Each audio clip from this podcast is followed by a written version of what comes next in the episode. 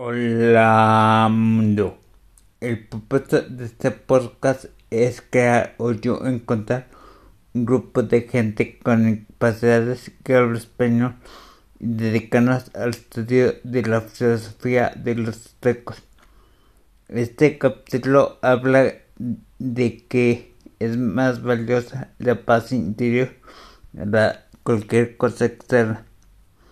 Por ejemplo, yo cada vez que me caigo hay gente muy bien intencionada que acude rápidamente a ayudarme a levantarme. Pero para mí, levantarme no es lo más importante. De hecho, ya estoy en el suelo y de ahí no voy a pasar.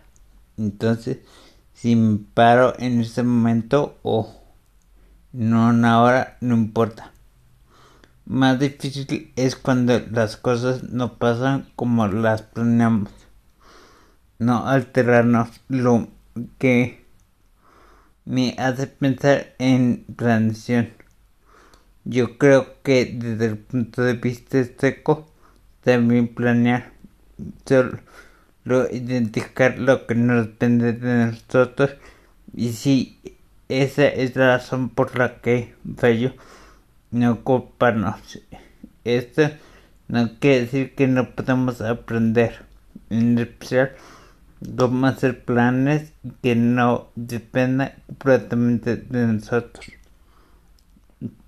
Sin más por el momento me despido. Ayuyuyuy.